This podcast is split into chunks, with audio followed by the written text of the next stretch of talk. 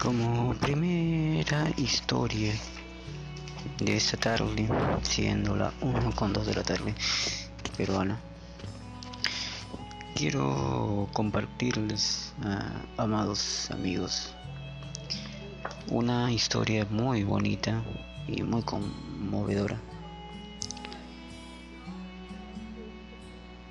Y que dice de la siguiente manera. Había una vez un gran hombre que se casó con la mujer de sus sueños. Con su amor crearon a una niñita. Era una pequeña brillante y encantadora y el gran hombre la quería mucho. Cuando era muy pequeñita, la alzaba, tarareaba una, una melodía y le hacía bailar. Por el cuarto al tiempo que le decía te quiero, chiquita. Mientras la niña crecía, el gran hombre solía abrazarla y decirle, te amo, chiquita. La hijita protestaba diciendo que ya no era chiquita. Entonces el hombre se reía y decía, para mí siempre vas a ser mi chiquita. La chiquita que ya no era chiquita dejó su casa y salió al mundo al aprender más sobre sí mismo. Aprendió más sobre el hombre.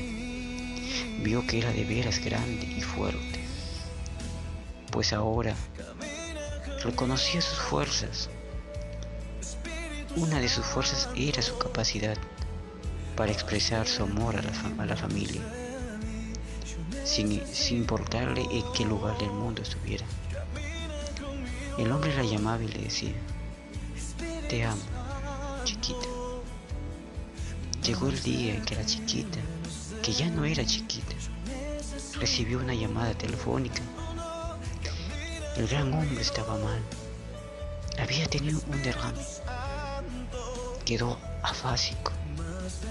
Le explicaron, no podía hablar y no estaban seguros de que pudieran entender lo que le decía. Ya no podía sonreír, reír, caminar, abrazar, bailar o decirle a la chiquita que ya no era chiquita, que la amaba. Y entonces fue a ver al gran hombre cuando entró en, en la habitación y lo vio. Parecía pequeño y ya nada fuerte. La miró y trató de hablar, pero no pudo. La chiquita hizo lo único que podía hacer. Se acercó a la cama, junto al gran hombre. Los dos tenían los ojos llenos de lágrimas. Y ella rodeó con sus brazos los hombros inútiles de su padre. Con la cabeza apoyada en su pecho, pensó en muchas cosas.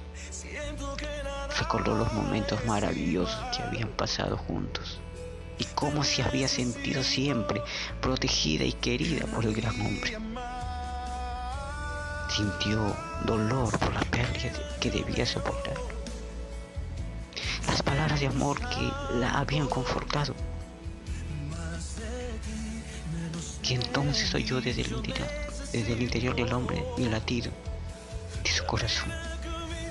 El corazón que siempre había albergado música y palabras el corazón seguía latiendo, desentendiéndose del daño al respecto del cuerpo. Y mientras ella descansaba allí, obró la magia. Oyó lo que necesitaba oír. Su corazón expresó las palabras que su boca ya no podía decir.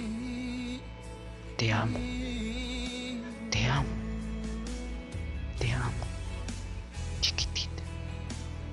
Chiquitita, chiquitita,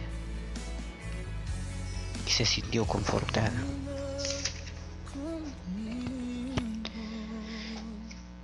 ¿Cuántas veces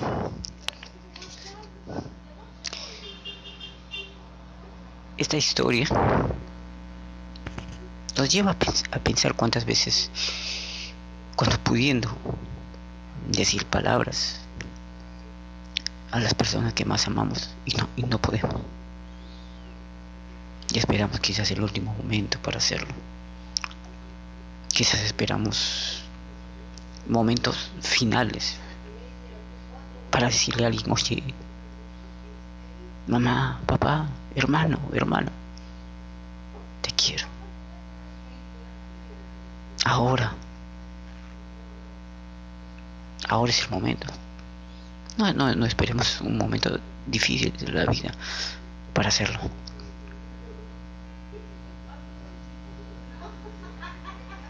Es una bonita historia, triste, muy bonita, que nos hace pensar, amigos y amigas. Mientras estemos a tiempo, expresemos todo lo que sintamos, todo lo que pensamos. A nuestros seres amados, digámosle en cuanto los queremos. A ese ser especial, díganle que le aman, que lo quieren. Dice el dicho, no dice para mañana lo que puedes hacer hoy. Ahora es cuando. Espero les haya gustado esta historia. Un tanto triste, conmovedora, pero una gran realidad. Que pasen una, una vida tarde, amigos. Y día con día tendrán una historia nueva. Gracias. Bendiciones.